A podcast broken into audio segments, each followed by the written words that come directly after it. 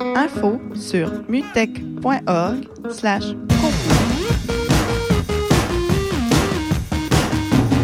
Vous écoutez CISM 89,3 FM.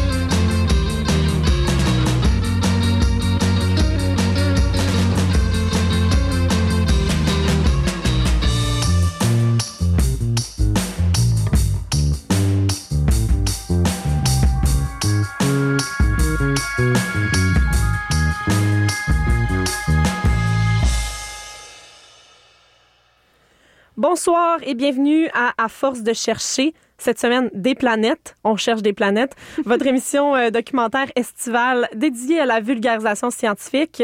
Donc, Élise Jeté au micro avec Annie Calamia euh, ce soir. Allô? Bonjour.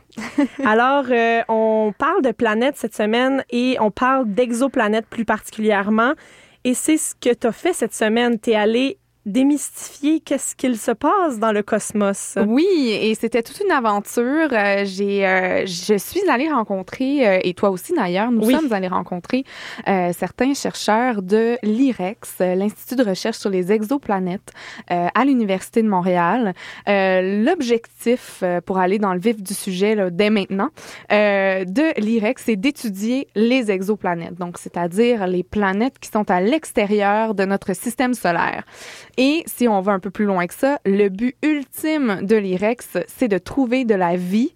Et encore mieux, ils aimeraient être les premiers à trouver de la vie dans l'univers. Ça serait bien, bien impressionnant. Oui, c'est une, c'est une mission qu'ils se sont euh, donnée.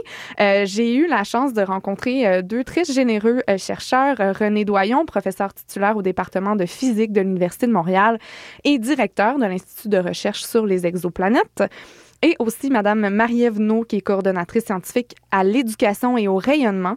Euh, elle, elle vient de terminer son doctorat en astrophysique à l'Université de Montréal, donc sous la, la, direction du professeur René Doyon et du chercheur Étienne Artigot, que tu as aussi eu la chance de rencontrer. Oui, je l'ai rencontré. On, va pouvoir l'entendre un peu plus tard euh, dans cet épisode. Exact. Et donc, euh, la proposition finalement de l'IREX, c'est de rassembler l'expertise mondiale en recherche sur les exoplanètes. Depuis 2015, quand même, en se regroupant avec euh, l'Université McGill, l'IREX est passé de 12 à 40 chercheurs, ce qui leur a permis de vraiment agrandir leur département, ce qui leur a permis, entre autres, d'avoir une coordonnatrice scientifique qui, s'occupe finalement de transmettre l'information au grand public. C'est quand même super important pour un département de recherche. Oui, tout à fait, parce que sinon, euh, on s'entend que ce sont des gens qui restent euh, probablement euh, reclus dans leur euh, recherche et que ça ça prend pas vraiment de ça prend pas vraiment d'expansion. Ça peut pas être euh, su et vu aux yeux du grand public. Exactement. Puis en fait de, cette expansion assez rapide a aussi à attirer de nombreux chercheurs de très très haut niveau ce qui fait que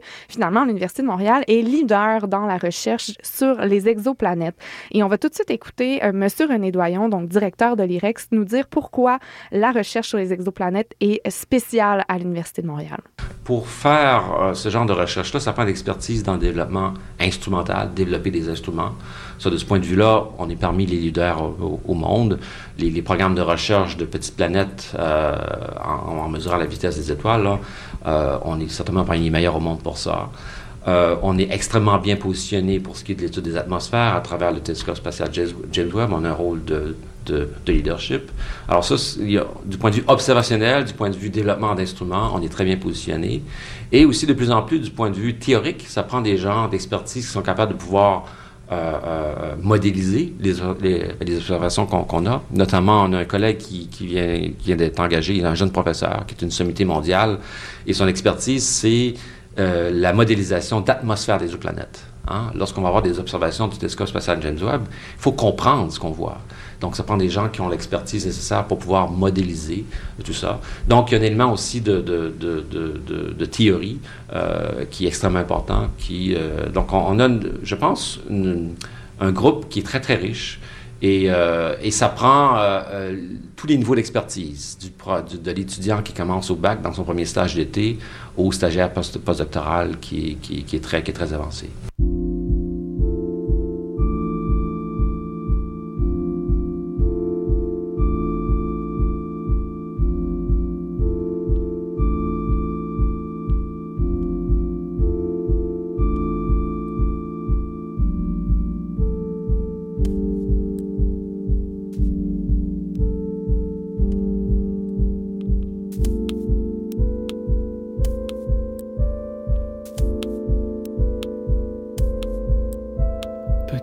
cosmonaute, j'ai vu ta main à l'échographie et le reste aussi. Je me suis dit qu'un jour tu allais me poser la question.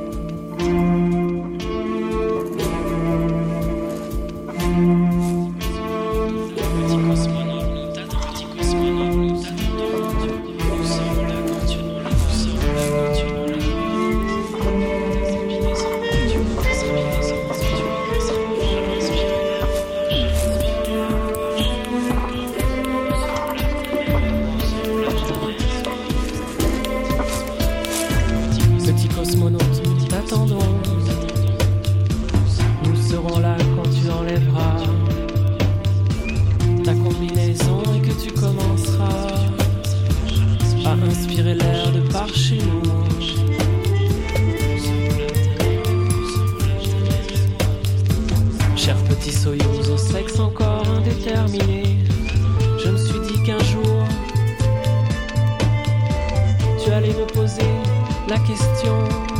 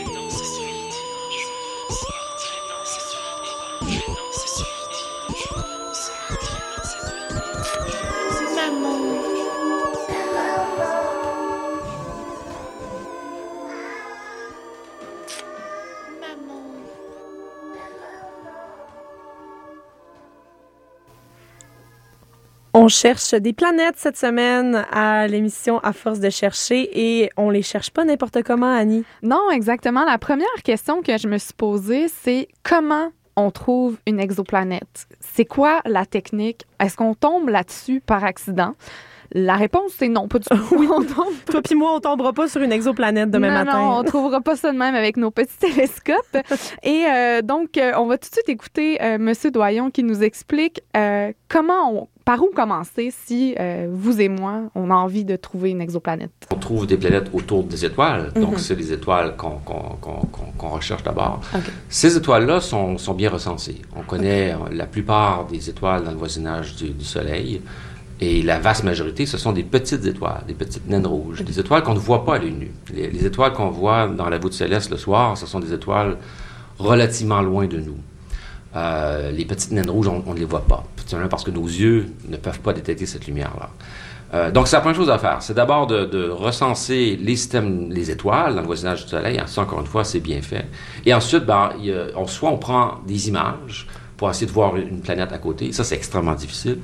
Je pense qu'on va y arriver. Euh, avec la prochaine génération de télescopes au sol, les, 30-40 mètres qui sont en, cours de, développement et de construction, on va y arriver. Et ça, on parle d'un horizon de 20 à 30 ans peut-être. Euh, mais à court terme, on va utiliser l'autre technique, c'est-à-dire on va regarder les systèmes planétaires qui, par hasard, transitent devant leur, leur, étoile. Et ça, notamment avec le télescope spatial James Webb, on pourra euh, sonder leur atmosphère, d'abord détecter leur atmosphère. C'est la prochaine étape. On a de détecter l'atmosphère d'une petite planète de la taille de, de la Terre. Donc, bref, il y a plusieurs techniques pour euh, repérer une exoplanète euh, dans l'univers. La première, c'est la plus logique, hein, Élise. On pointe une caméra, on observe ce qui est visible à l'œil nu. Donc, euh, grosso modo, ça, c'est assez connu, ce principe-là. On voit les planètes car elles reflètent la lumière de leur étoile. C'est pas comme ça qu'on les repère dans la voûte céleste, comme le dit si bien M. Doyon. Parce que la planète en tant que telle n'émet pas de lumière ou presque pas, donc c'est très difficile de les voir s'il n'y a pas une étoile qui est tout près. Exactement. Et euh, donc, pour ce qui est de repérer les exoplanètes, c'est pas l'idéal d'utiliser euh, cette, euh, cette technique-là parce que souvent, même si on va arriver à trouver une étoile comme ça visible à l'œil nu grâce à l'imagerie, la lumière va être tellement brillante qu'elle va complètement noyer la lumière de la planète ou la lumière reflétée par la planète dans sa lumière à elle. Donc, euh, les astrophysiciens ont développé un paquet de stratégies pour bloquer la lumière de l'étoile afin de permettre de voir les exoplanètes. C'est, disons grossièrement, l'équivalent euh, en astrophysique de bloquer avec sa main le soleil lorsqu'on veut voir quelque chose, mais de façon... Le pare-soleil de la voiture. Exactement. euh, donc, mais même, même avec ces technologies-là, euh, l'imagerie est surtout efficace pour voir des planètes qui sont soit de très grande masse, qui sont très loin de leur étoile, donc qui ne reçoivent pas autant de lumière, ou qui sont très jeunes, donc euh, très jeunes pour l'univers, c'est-à-dire euh, quelques centaines de millions d'années. Hein, c'est tout jeune, tout neuf, mais donc il y aurait des, des, résidus de leur formation qui seraient très chaudes et donc c'est des planètes finalement où il y a peu de chances euh, qu'on y trouve de la vie parce que elles sont de trop grande masse. C'est probablement des, des, boules de gaz, un peu comme Jupiter. Donc, euh, c'est pourquoi les, les, euh, les, chercheurs ont développé des, des, différentes méthodes plus indirectes, des méthodes indirectes d'observer, de détecter les exoplanètes. les deux principales, c'est la méthode par vitesse radiale ou vélocimétrie et la méthode de transit. La méthode par vitesse radiale, je vous laisse Marie-Ève vous expliquer de ce dont il s'agit. Le principe, hein, c'est que euh, on ne va pas observer ces planètes-là directement parce que, tu sais, une planète, ça brille vraiment pas beaucoup comparé à son étoile qui est à côté. Même si l'étoile, c'est une naine rouge puis ça brille moins que le Soleil, c'est complètement aveuglant par rapport à la lumière d'une petite planète comme la Terre. Mais on est capable de voir euh, l'effet que les planètes ont sur leur étoile. Parce que des fois, on dit, ah, les planètes tournent autour d'une étoile. Mais on fait une petite approximation quand on, quand on dit ça. En réalité, les deux, la planète et l'étoile, tournent autour de leur centre de masse commun. Le centre de masse, c'est un mot bien fancy pour dire... Euh, si je mettais les deux sur une balance, il faudrait que je mette mon doigt là pour que ça tienne en équilibre. Donc, les deux tournent autour de ce centre de masse-là, puis on peut visualiser que euh, le centre de masse est beaucoup plus proche de la, de la chose qui est très massive.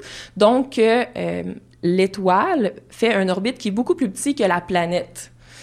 Donc, c'est pas une si grosse approximation qu'on fait quand on dit que la planète tourne autour de l'étoile, parce que dans le fond, l'étoile a un tout petit mouvement, puis qui est, bon, souvent négligeable, mais pas du tout négligeable pour la technique de détection de planète par vitesse radiale ou par vélocimétrie. C'est deux synonymes. Euh, parce que cette technique-là consiste à mesurer la variation de vitesse de l'étoile qui est causée par la présence d'une planète. Donc, à l'aide de spectrographes super sophistiqués et très stables, on peut détecter que l'étoile se rapproche et s'éloigne de nous grâce à la présence de l'orbite d'une planète. C'est ça la vélocimétrie. Et euh, ça nous va nous permettre aussi de mesurer la distance de la planète avec l'étoile et aussi la masse de ces exoplanètes-là. Plein d'informations super utiles. Exactement, mais on la voit jamais là-dedans. C'est ça. on voit jamais l'étoile, la, la planète dans C'est ce qui fait en sorte que souvent, quand on dit on a découvert une planète, on l'a pas vu. Non, on l'a pas vu. On estime, en fait, il faut qu'il y ait consensus parmi un certain nombre d'astrophysiciens comme quoi cette planète-là existe. On a suffisamment d'indices pour nous dire que c'est effectivement une exoplanète. Exactement. Et euh, l'autre méthode qui est un petit peu plus raffinée et qui est encore plus efficace, ça s'appelle la méthode de transit. La méthode de transit, c'est que à l'aide d'une caméra, on va observer la lumière d'une étoile. On va l'observer le plus souvent possible et de façon régulière. Et avec le temps, parfois, autour de certaines étoiles, on va remarquer que la lumière est un petit peu plus faible, comme si il y a quelque chose qui vient cacher la lumière de l'étoile. Et euh, donc, on va pouvoir mesurer c'est quoi qui euh, va cacher la lumière de l'étoile, à quelle fréquence elle cache la lumière de l'étoile, est-ce qu'il y en a plus qu'une qui cache la lumière de l'étoile? Et donc, euh, ça va finir par nous donner l'indice de la présence d'un système planétaire qui entoure l'étoile. Et grâce à cette méthode-là, on peut également mesurer donc la masse et la distance qu'elles ont avec l'étoile, ces exoplanètes-là. Donc celle-là, c'est la, la, plus, la méthode la plus performante en ce moment. Exactement. Euh, la méthode de transit, c'est aujourd'hui euh, super performant. D'ailleurs, c'est la méthode utilisée par le télescope Kepler, donc tu as peut-être entendu parler. Oui. Depuis 2009, euh, ce télescope qui est dans l'espace et qui utilise la méthode de transit a découvert pratiquement une exoplanète par jour. J'ai demandé à M. Doyon si c'était vrai, que c'était une, une, planète par jour. Il a dit que c'est pas très loin de la réalité. Donc, finalement, ça a été tellement performant, ça a découvert tellement d'exoplanètes qu'on mise beaucoup sur cette technique-là désormais. Il pourrait quasiment avoir, euh, il pourrait quasiment développer le même projet que Marie-Lou, une fois par jour au lieu de trois fois par jour. Exactement. Mais eux, ils découvrent des planètes. oui, exactement. Mais euh, grâce à, euh, aux, aux, prochains télescopes qu'ils vont envoyer dans l'espace, dont je vais vous parler très bientôt, euh, on, prévoit que ça va s'accélérer, donc ça pourrait éventuellement devenir trois fois par jour. ça serait vraiment parfait. Puis, euh, en fait, euh, Marie-Evenon aussi disait dans, dans l'entrevue qu'il utilise, ben, qui, repère les spectres d'une étoile. Donc ça, c'est, ça s'appelle la spectroscopie. C'est un outil qu'on utilise pour analyser et décomposer la lumière qui nous provient d'une étoile. Et c'est un outil hyper performant pour nous donner de l'information sur les exoplanètes également. Et je vous la laisse vous l'expliquer à nouveau. Les astronomes euh, utilisent principalement la lumière pour étudier les étoiles, les planètes. En fait, la lumière qui nous provient des étoiles, des planètes, des galaxies, etc., c'est notre principale euh, source d'information. On est capable de, de, de, prendre des images, comme avec un appareil photo, mais on est aussi capable de décomposer cette lumière-là pour faire des spectres qu'on appelle. ça, ça nous donne une espèce de signature euh, de l'objet qu'on est en train d'étudier. Donc, la signature, on appelle ça une signature spectrale ou un spectre. De, le spectre d'une étoile euh, qui est d'une telle température, c'est pas le même que le spectre d'une étoile qui est d'une température plus froide, par exemple. Le spectre d'une planète qui possède une telle atmosphère, c'est pas le même que celle d'une planète qui possède une autre, un autre type d'atmosphère. Donc ça, la spectroscopie, c'est une méthode qui est super puissante. Pour recueillir la lumière, ce qu'on utilise, c'est des télescopes, donc euh, des miroirs. Euh, plus le miroir est gros, d'habitude, plus on est capable de collecter de la lumière, donc plus on est capable d'aller voir des choses qui sont pas très brillantes. Euh, puis on va installer des instruments, donc soit des, en, grossièrement, soit des caméras, soit des spectrographes derrière le télescope, ce qui va nous permettre d'analyser la lumière qui est recueillie par le télescope tous les objets de l'univers ont leur signature spectrale distincte. Donc, une espèce d'empreinte digitale de l'objet spatial qu'on analyse. Et donc, en analysant la signature spectrale de tout objet qu'on trouve dans l'univers, on peut déterminer sa température, sa masse, euh, les éléments chimiques qui la composent et plein d'autres détails comme ça euh, qui vont nous permettre d'en savoir davantage au fil des prochaines années sur euh, toutes les nouvelles exoplanètes et même les exoplanètes qui sont déterminées en ce moment. Donc, c'est pas mal ça le travail de l'IREX, en gros, c'est d'avoir les appareils qu'il faut pour déterminer toutes ces données-là. Exactement. Et de développer aussi des nouveaux instruments qui vont permettre d'analyser les atmosphères et euh, les, les, signatures spectrales de ces exoplanètes-là. En fait, en ce moment, l'IREX travaille sur un paquet de projets, mais les trois projets principaux sur lesquels elle travaille, c'est d'abord euh, le télescope spatial James Webb et deux spectrographes qui s'appellent Spirou et NIRPS. Donc, on va commencer par le premier, euh, dont vous avez, les auditeurs ont peut-être entendu parler de ça. Euh, le télescope spatial James Webb, à plein de monde à qui j'en parle, euh, savent un peu que ça s'en vient. Ça sonne une cloche. Ça sonne une cloche. On lit ça dans la presse une fois de temps en temps. Donc, l'IREX participe à la conception de cet instrument de l'Agence spatiale canadienne qui va être à bord du télescope spatial James Webb. L'instrument s'appelle NIRIS. Et donc, je laisse Monsieur René Doyon vous expliquer ce que va faire James Webb. Le télescope spatial James Webb, c'est une grande collaboration entre la NASA, l'Agence spatiale canadienne et l'Agence spatiale européenne. Euh. C'est un télescope qui va faire plein de choses, euh, mais notamment qui va sera capable de pouvoir euh, étudier les systèmes euh, planétaires. Donc, le Canada fournit l'un des quatre instruments. Donc, euh, c'est moi qui est le responsable scientifique de l'instrument canadien. Et notre instrument a été conçu notamment pour pouvoir étudier l'atmosphère des exoplanètes. Et donc, euh, euh, on a du temps garanti sur ce télescope-là, de par notre contribution au, au télescope. Et euh, donc, on va pouvoir ainsi observer les systèmes planétaires, notamment les, les, toutes nouvelles découvertes qui ont été faites récemment, les planètes qui sont dans la zone dite habitable, la, la, cette fameuse zone où est-ce qu'on peut trouver une planète, on peut potentiellement trouver de l'eau à la surface de, la planète. Et euh, donc, la technique qu'on va utiliser, c'est cette technique qui consiste à, regarder des... Ce sont des, planètes qui passent devant leur étoile. Donc, quand l'étoile, la planète passe devant l'étoile, il y a une petite baisse de luminosité qu'on peut mesurer assez facilement, même au sol. Euh, mais à cause de l'atmosphère, il y a une partie de la lumière qui est de l'étoile qui est filtrée par l'atmosphère. Et ça, ça nous permet d'avoir une information sur, euh, d'abord, est-ce qu'il y a une atmosphère? Et deux, quelle est la composition chimique?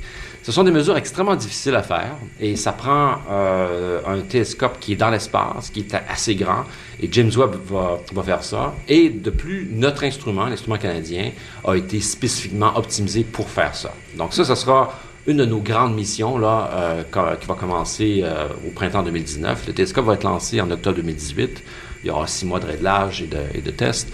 Après quoi, on va commencer une campagne d'observation pour observer euh, les premiers systèmes planétaires. Ce qui est très intéressant avec ça, d'ailleurs, c'est que euh, oui, James Webb, n'a pas été fait seulement par les gens de Montréal, mais euh, parce qu'on amène une particularité que nous, dans, laquelle nous, on est spécialiste ici à Montréal, on a notre plage horaire, notre temps pour pouvoir observer ce qui nous intéresse ici.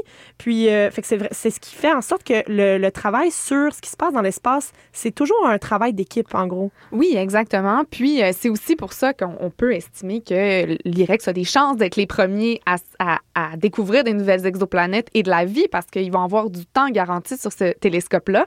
Puis, donc, euh, c'est ça, NIRIS, c'est un des quatre instruments principaux, comme M. Doyon l'explique, et chacun des instruments contribue à analyser la lumière euh, et, et, mesurer la lumière de façon complémentaire. Donc, chacun des quatre instruments faits par plusieurs agences différentes vont analyser chacun une partie de la lumière et vont se compléter entre elles. Euh, c'est un projet qui est très dispendieux, hein, qui a coûté plusieurs milliards de dollars, qui a concentré les efforts de la NASA pendant plusieurs années et euh, qui va permettre plusieurs modes d'observation. Euh, notamment, euh, ça va permettre d'étudier les premières galaxies qui se sont formées au début du Big Bang, mais aussi ça va permettre d'étudier, bien sûr, les atmosphères des exoplanètes. Mais aussi, ce qui est très important, c'est que ce sera le successeur du télescope Hubble, qui était le plus haut oui. télescope qui existait jusqu'à maintenant. Tout le monde a déjà entendu parler de celui-là. Exactement. Puis, euh, Marie-Ève nous explique pourquoi ce sera le successeur de Hubble et quelle est son importance. Ça va être le successeur, dans un sens, au télescope spatial Hubble, qu'on sait qu'il a fait énormément de découvertes, là, a, a complètement euh, changé notre vision du monde. Euh, les découvertes du euh, télescope spatial Hubble sont maintenant dans tous les livres d'astronomie, même de la petite école jusqu'à l'université. Donc, on s'attend à ce que le télescope spatial James Webb fasse autant, sinon plus, pour l'astronomie que le télescope spatial Hubble a fait. Mais la différence entre le télescope Hubble et le télescope James Webb, c'est que Hubble observait dans le domaine du visible, alors que James Webb va observer dans le domaine de longueur d'onde infrarouge. Mais qu'est-ce que l'infrarouge? C'est la grande question qu'on s'est posée euh, toute la journée, Annie et moi. Exactement. Et puis, euh, en fait, ça, a l'air drôle de même, là, des, des, rayons infrarouges. On entend ça souvent, mais est-ce que c'est facile à expliquer? Euh, pas nécessairement. donc, toi, tu as, parlé à M. Artigot qui t'a expliqué. Oui, Étienne Artigot, qui est chercheur à l'IREX et qui, lui, a, été capable justement de trouver une espèce de vulgarisation euh, qui est euh, comestible pour le commun des mortels, hein, pour toi et moi, pour comprendre qu'est-ce qu'ils veulent dire vraiment quand ils, sont en train de faire de la recherche dans le domaine de l'infrarouge. Planète, quand elle se forme, surtout une planète géante, euh, elle est chaude. Elle est chaude de sa formation. C'est une boule de gaz qui s'est contractée. Elle a une certaine chaleur. On dit toujours, les planètes brillent pas, les étoiles brillent. Euh, c'est vrai, Quand, on fait de l'astro amateur, Astro 101, c'est vrai, les étoiles dans le ciel brillent parce qu'elles ont des réactions nucléaires. Les planètes, on les voit, nous, à l'œil, Jupiter, Saturne, parce qu'elles réfléchissent à la lumière du Soleil. Mais quand on rentre dans le détail, c'est pas tout à fait vrai. Une planète qui est très jeune va briller dans l'infrarouge de la lumière, de, de la chaleur résiduelle de sa formation. Ça, dans certains cas, on peut les voir. Donc, on peut voir des planètes, mais on ne les voit pas parce qu'elles réfléchissent la lumière de leur étoile. On les voit parce qu'elles vont encore briller dans l'infrarouge, parce qu'elles sont encore chaudes, parce qu'elles viennent de se former. Alors, si vous imaginez, ça nous contraint beaucoup. Donc, finalement, l'infrarouge, ça nous permet de voir euh, les ondes que nos yeux, bien que très bons, là, nos yeux d'humains, ne, peuvent pas détecter. Euh, et euh, ça, ça c'est très utile de travailler en infrarouge parce que ça nous permet d'observer notamment les, euh, les naines rouges, hein, les, les, les, étoiles les plus nombreuses dans notre galaxie.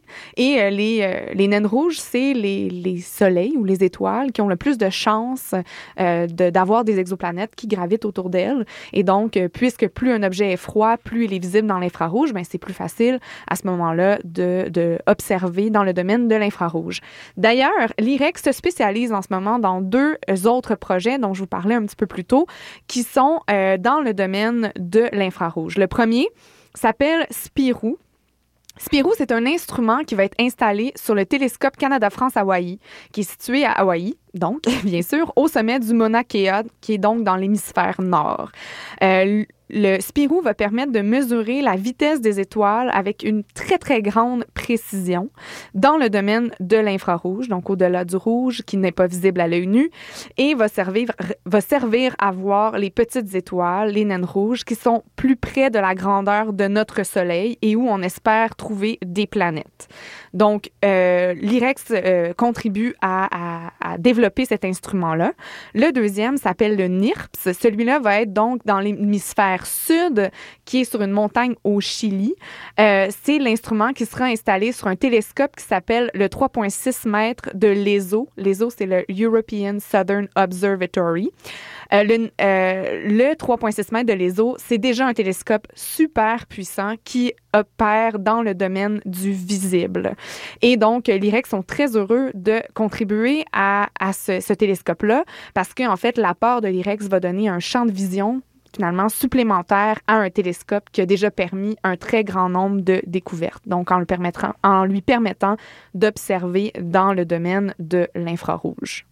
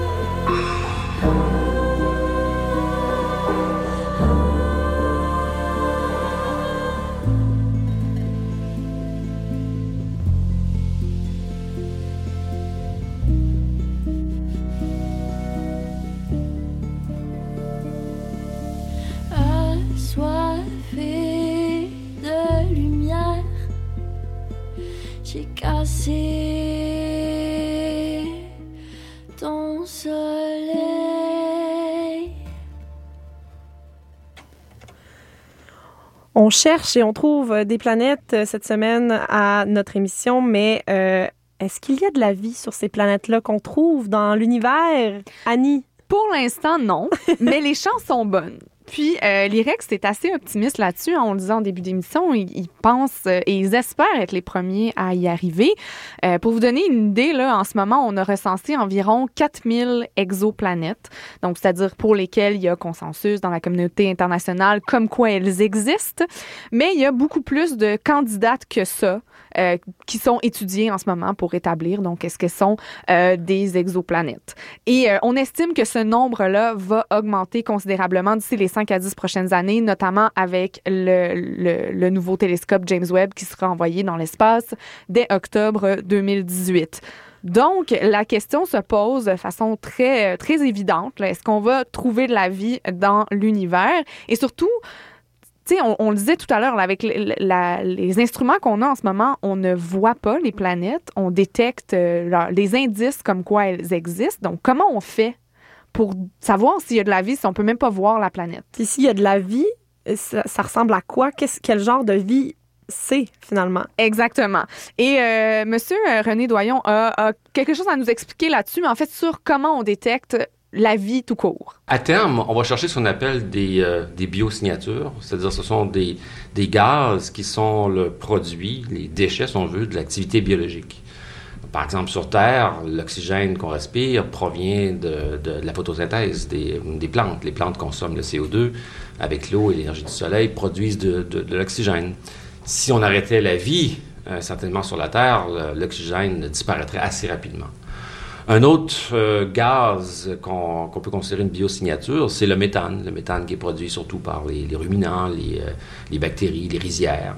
Et, euh, donc, bien que ce soit une vie primitive, elle a un effet globalement sur l'atmosphère de, la planète qu'on peut détecter à distance. C'est ça la stratégie.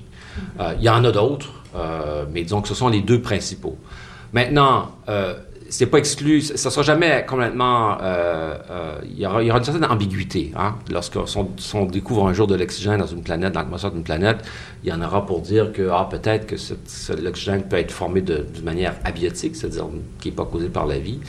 Mais je pense qu'à terme, on va arriver à se convaincre que c'est le cas, c'est vraiment de la vie, en, en regardant le contexte. Hein? On, on, on, va arriver à comprendre euh, à déterminer les, les, les, conditions physiques de l'atmosphère. Et avec tout ce contexte-là, on sera capable de dire, ben voilà, l'hypothèse la plus raisonnable pour ce qu'on voit, c'est de la vie. Donc, c'est vraiment une détection à distance des gaz de l'atmosphère de cette planète. Donc, l'hypothèse la plus raisonnable, ce serait de la vie. Oui, Donc mais, on... mais c'est drôle parce que, parce que quand on dit il y, y, a sûrement de la vie ailleurs, on nous dit qu'on est un petit peu euh, fou. Hein? Mm -hmm. Mais là, l'hypothèse la plus raisonnable, c'est qu'il y en aurait. Oui, mais on n'est pas rendu non plus à savoir, là, à les voir, à savoir c'est qui, est-ce que c'est une forme de vie intelligente, etc. Ce ne sont pas des hommes verts. Non, très peu de chances que ce soit ça. Malgré ce que l'imaginaire collectif s'imagine. Exactement. oui. Et Étienne Artigot aussi, à qui j'ai parlé, se questionnait hein, sur la présence de la vie ailleurs et surtout... Euh, sur quelle forme elle allait prendre. Et euh, je vous laisse l'écouter à ce sujet-là. Peu, les traces de vie, il y a plusieurs choses. Il y a l'aspect SETI, la Search for Extraterrestrial Intelligence. Ça, c'est autre chose. Mais si on cherche la vie bactérienne, on va chercher des, euh, molécules qui sont hors équilibre. Par exemple, dans l'atmosphère de la Terre, euh, si toute la vie était tuée tout d'un coup, l'oxygène resterait un million d'années. Voir autant d'oxygène sur une planète, c'est pas normal dans un certain sens. Voilà, c'est normal, il y a de la vie. Mais c'est pas... Euh, c'est quelque chose qui est, vraiment signe d'une chimie hors équilibre. Donc, on va chercher des choses comme ça. Alors, ça peut donner un résultat ambigu. Hein? Si vous voyez quelque chose hors équilibre, on peut se poser des questions. Ben, est-ce que c'est vraiment la vie? Est-ce que c'est du volcanisme? Est-ce que c'est de la chimie qu on, auquel on n'a pas pensé? Ben là, ce sera aux gens en 2040 à, à, se creuser la tête. Là. Des beaux projets de doc pour ceux qui ne sont pas encore nés. Là. Donc, si vous venez d'avoir un bébé ou si ça s'en vient, si vous êtes enceinte, hein, euh, euh, essayez d'encourager votre enfant à, à, devenir astrophysicien pour euh, essayer de justement chercher là-dessus sur les exoplanètes parce que c'est un beau projet de doctorat. Il y a des bons débouchés en plus. Oui, tout à fait. Puis ce qui me questionnait aussi, c'est ce serait quoi les impacts si on découvre là d'ici 5 à 10 ans euh, de la vie extraterrestre entre très gros guillemets, là, même si c'est de la vie bactérienne? Oui. J'ai demandé à M. Doyon qu'est-ce qu'il en pensait lui. J'ai envie de dire que ça changerait pas grand-chose dans, dans, dans, le sens que ce serait probablement une découverte qui serait aussi marquante que celle du premier pas sur la Lune. Donc, euh, tout le monde euh, se rappelle, en fait, euh, ont compris que cette découverte-là a un impact. Mais je pense que généralement, ça va nous donner une meilleure perspective de notre monde. En fait, on se, on se rend compte que après 20 ans de recherche sur les exoplanètes, que notre système planétaire est quand même assez particulier. Euh, la découverte la plus importante des 20 dernières années, c'est que la planète la plus commune dans le voisinage solaire n'existe pas dans notre système solaire. Donc, c'est déjà une découverte importante. On ne sait pas comment les appeler. Ce sont des planètes qui ont des tailles, des masses intermédiaires avec la, Terre et Neptune. Euh, donc, on les, les appeler des super-terres. Peut-être certaines, ce sont vraiment des boules de roche, des grosses, grosses boules de roche. Peut-être que ce sont des mini-Neptunes, des boules de glace et de, gaz. Euh, mais ça, on va avoir la réponse très bientôt. Avec le télescope spatial James Webb, en sondant leur atmosphère, on va avoir une bien meilleure idée de, ce que sont ces systèmes-là. Donc, finalement, M. Doyon, euh, il s'en fait pas trop avec une possible guerre nucléaire qui pourrait survenir euh, si jamais on trouve une nouvelle planète. Et euh, la science-fiction nous a beaucoup conditionnés à en penser des affaires de même. Oui, moi, tout le long qu'on préparait cet épisode-là, j'avais juste Armageddon dans la tête. Fait que... Ou dans une galaxie près de chez vous. Aussi, oui, tout à fait. Donc, c'est ça, tu sais, j'ai posé des questions comme ça, puis il est comme, oui, mais tu sais, si on trouve la vie euh, euh, ça va pas vraiment avoir un si gros impact que ça parce que même si on trouve la vie, on n'est pas entré en contact, c'est pas nécessairement de la vie intelligente, et on n'est pas capable nécessairement de se rendre jusque-là de toute façon. Puis euh, c'est sûr que bon, je suis allée un petit peu plus loin dans mes questionnements euh, de, science-fiction. J'ai demandé à Madame Marie-Ève à, à, long terme, est-ce que le projet de l'IREX, c'est de déménager 6 milliards de Tata? faut comprendre que les les planètes, les, dans le fond, les systèmes planétaires, les étoiles les plus proches sont proches, mais sont pas si proches que ça. sais, là, on, a eu, la chance de faire, euh, ben pas, je dis on, puis ça m'exclut totalement. La communauté scientifique a fait une découverte vraiment intéressante en août dernier, en août 2016.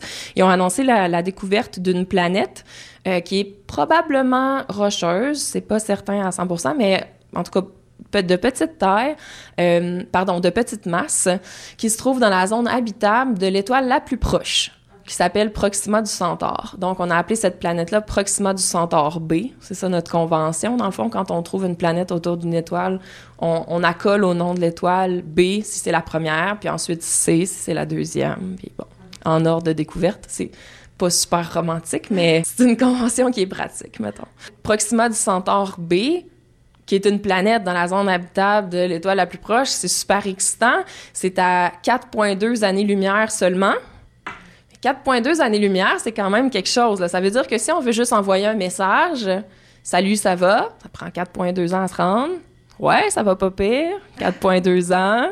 Qu'est-ce que tu fais? 4,2 ans. C'est long, là. Je veux dire, t'as pas une grosse conversation. Je dis ça en blague parce qu'on s'attend pas à ce qu'il y ait une civilisation extraterrestre prête à nous parler euh, à 4,2 années-lumière, mais c'est juste pour faire réaliser que même à la vitesse de la lumière, qui est extrêmement rapide, c'est vraiment pas la porte d'à côté. Et pourtant, ça l'est. C'est l'étoile la plus proche.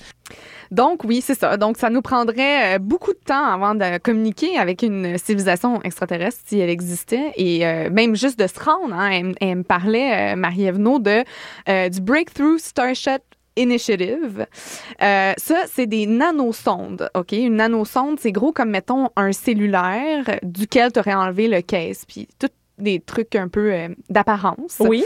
Euh, qu'on lance dans l'espace à pas tout à fait la vitesse de la lumière parce qu'on peut pas se rendre jusque-là, mais le plus proche possible qu'on peut aller, le plus rapidement possible, qui est plus près possible de la, vitesse de la lumière. Et juste là, ça prendrait 20 à 30 ans se rendre jusqu'à Proxima du Centaure B.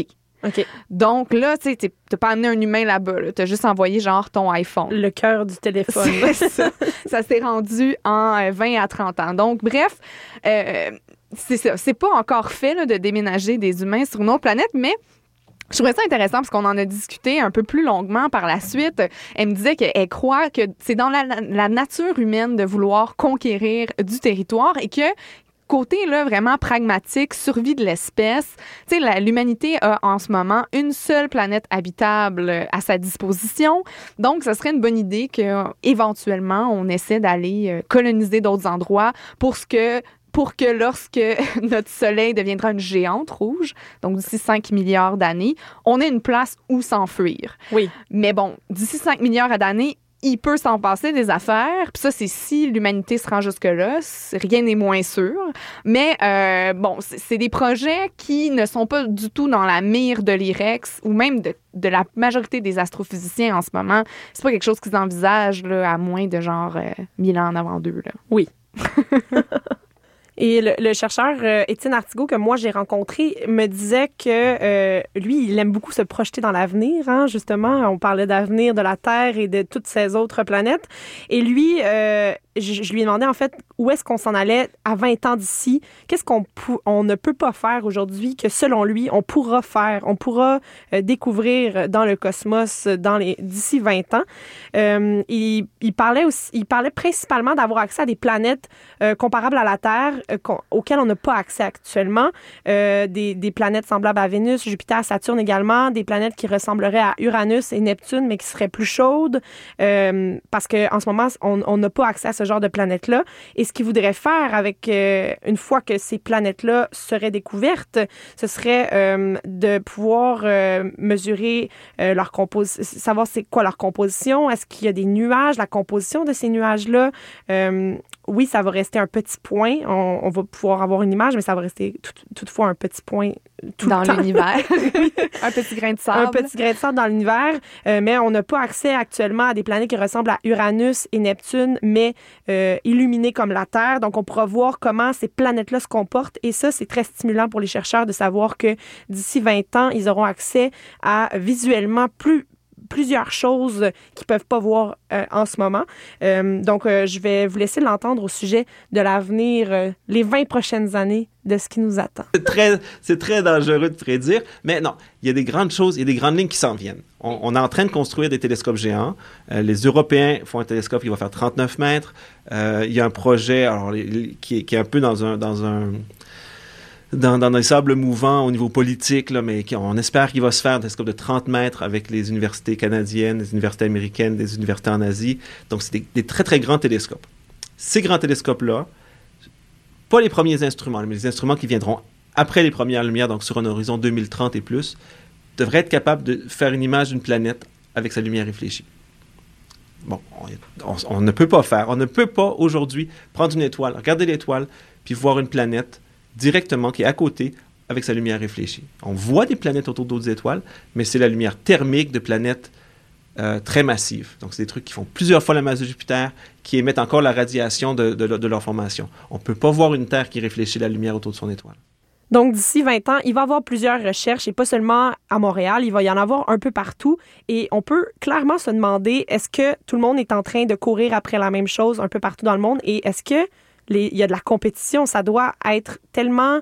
Euh, tout le monde veut être la personne qui va découvrir la prochaine affaire parce que c'est tellement euh, spécial et mystérieux ce qui se passe dans l'univers. Exactement. Euh, j'ai posé la question à M. Doyon. On écoute sa réponse.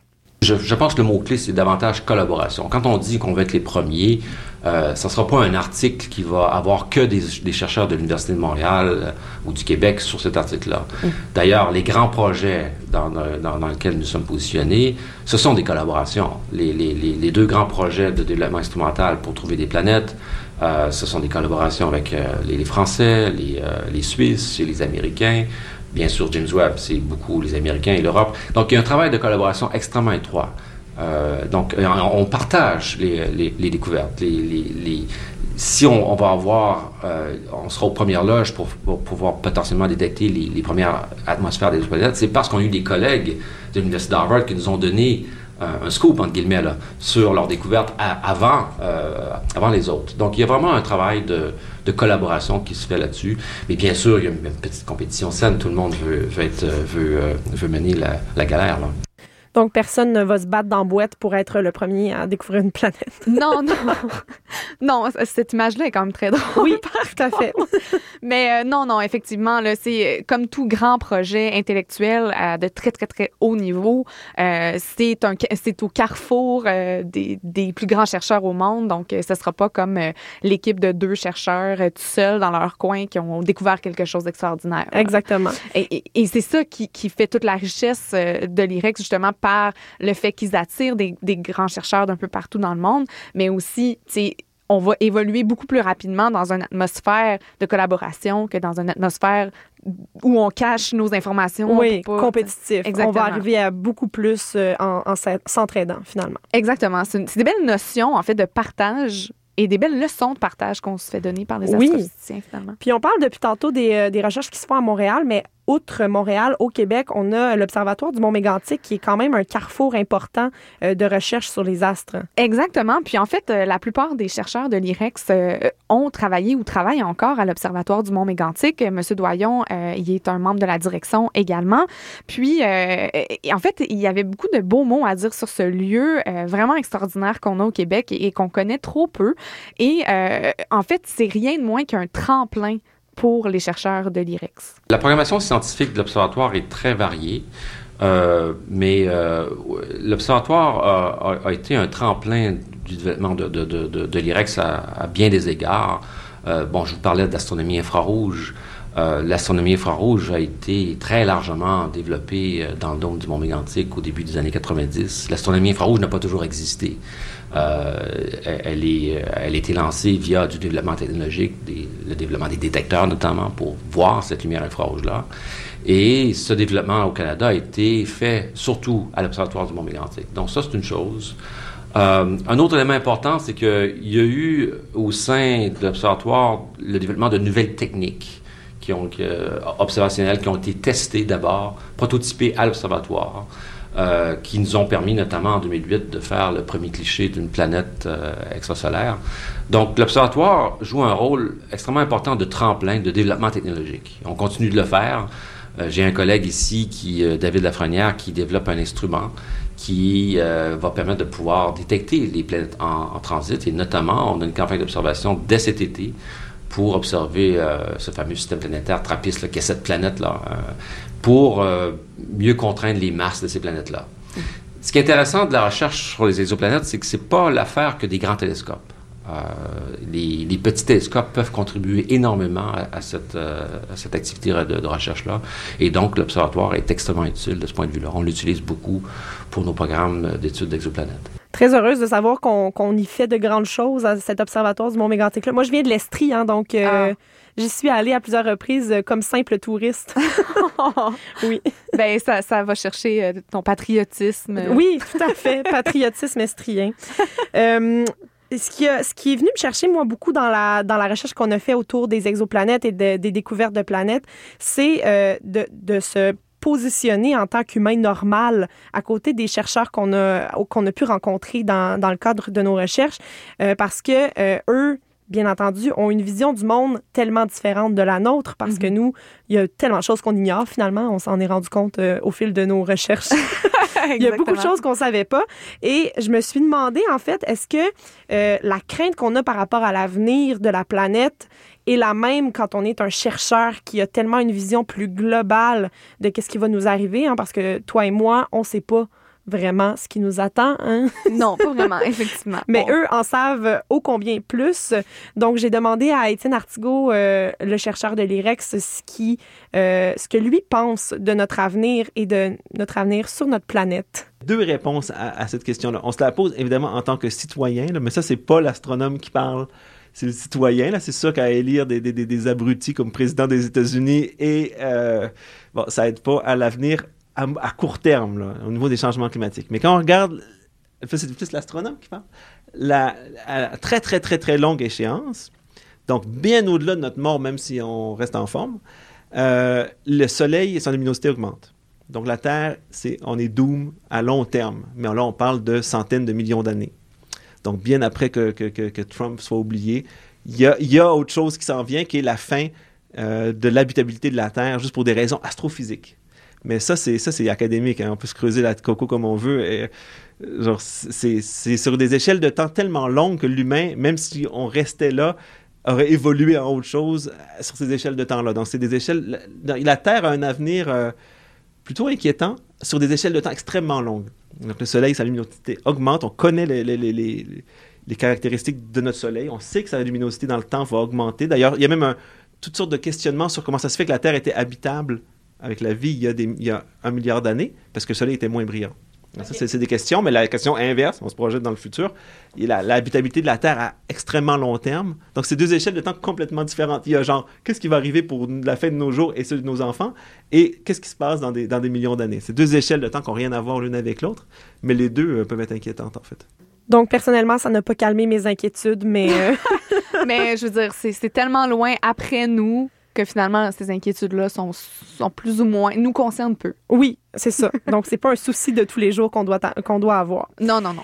On va, euh, c'est sur ça qu'on terminait euh, cet épisode de, de notre émission. On va remercier chaleureusement euh, René Doyon, professeur titulaire au département de physique de l'Université de Montréal et directeur de l'Institut de recherche sur les exoplanètes, l'IREX, et Marie-Ève coordonnatrice scientifique à l'éducation et au rayonnement, euh, ainsi qu'Étienne Artigot, qui est chercheur également à l'IREX. Des, euh, des mines d'informations qu'on a pu rencontrer euh, au cours de la semaine. Oui, on les remercie infiniment pour leur générosité et ils ont été disponibles quand même sur appel pour répondre à nos, à mes questions, Oui. en tout cas, et mes inquiétudes Oui. pendant la réalisation de cet épisode. Et ça, vraiment, là, ça, c'est, c'est très, très, très apprécié. Et on espère que vous avez appris des choses, que vous avez envie d'en savoir davantage sur euh, l'IREC. Je vous invite à aller visiter leur site web parce qu'ils ont une section grand public qui est super riche sur laquelle vous allez trouver plein d'informations et aussi suivez à de chercher sur euh, Facebook et euh, au fil de la saison, euh, il y aura plein d'autres beaux épisodes que, que vous pourrez retrouver en balado émission sur le site web et l'application mobile de CISM. Donc là-dessus, on va vous souhaiter une très belle soirée à notre antenne et à la semaine prochaine.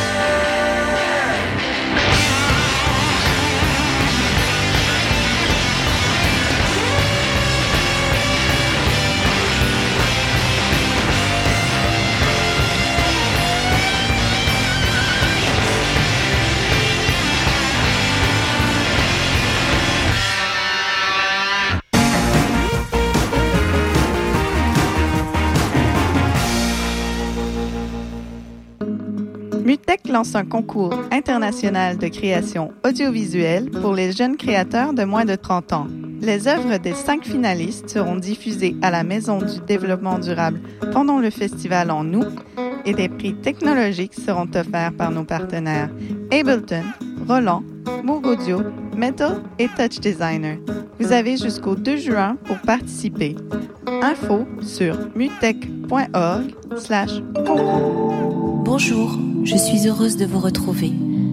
Vous avez besoin d'un moment de réconfort? Eh bien, passons ce moment ensemble. On peut se laisser guider par une musique en remuant un peu les orteils. Rendez-vous vendredi à 23h pour écouter Rêve Prémonitoire. Excusez-moi, j'aurais besoin d'un conseil pour un vin. Je cherche un vin surprenant, jeune, avec une finale émergente. Je travaille pas ici, madame, mais ce que vous cherchez, c'est le festival Vue sur la Relève. Ah, je le connais pas celui-là. C'est un festival qui va avoir lieu du 9 au 20 mai à Montréal. Il y a du théâtre, comme la pièce Petit crime contre l'humanité, de la danse, de la musique. Wow! Il y a aussi des parrains de soirée, Karim Ouellette, Valérie Blais, Gasoline. Le tout en collaboration avec Québécois. Je vais en prendre deux bouteilles. Oui, mais madame, je travaille pas ici. Pour les billets, allez sur vuesurlarelève.com. Nous sommes country. Vous êtes écoute de CISM. Chance the Rapper en concert. La tournée North America 2017. Le jeudi 25 mai au Centre Bell avec invités spéciaux. Coloring Book, le nouvel album en nomination aux Grammys, est disponible en diffusion dès maintenant. Billets en vente maintenant. Pour acheter des billets et pour plus d'infos, visitez chanceraps.com. Les Francopholies de Montréal reviennent en force pour leur 29e édition. Les femmes sont à l'honneur sur scène. La découverte de l'année au dernier gala de la disque, Safia Nolin, les trois chanteuses Ingrid Saint-Pierre, Delphine Coutan et Fanny Bloom pour une rencontre unique où les univers se croiseront le temps d'une soirée. Et Claude Pelgag avec 29 musiciens. Les billets sont en vente au placedesarts.com, présenté par Bell en collaboration avec Ford du Canada, en association avec La Presse Plus et CISM. C'est Leaf Volbeck. Vous écoutez CISM 89.3 FM.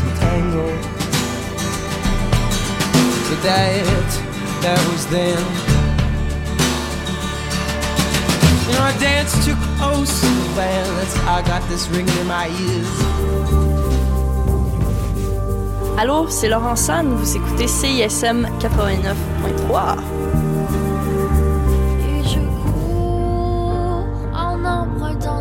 Le seul et unique Pouzza Fest est le retour pour une septième édition les 19, 20 et 21 mai prochains. Plus de 150 bands, dont Lagwagon,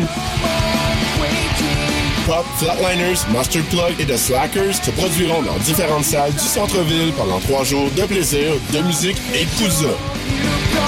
Ne manquez pas notre jardin des bières au parterre du quartier des spectacles où, en plus des spectacles, vous pourrez déguster les délicieux produits des microbrasseries Bose et Trou du Diable. Il est encore temps de vous procurer votre passe de trois jours au www.poudzafest.com.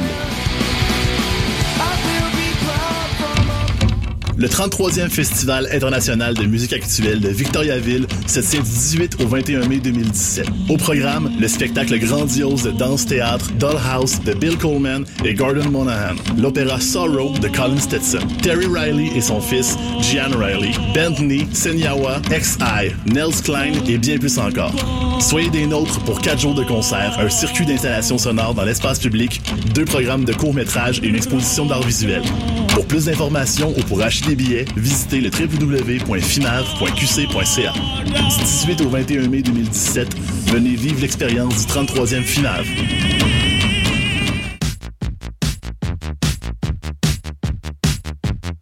Vous écoutez CISM 89,3 FM.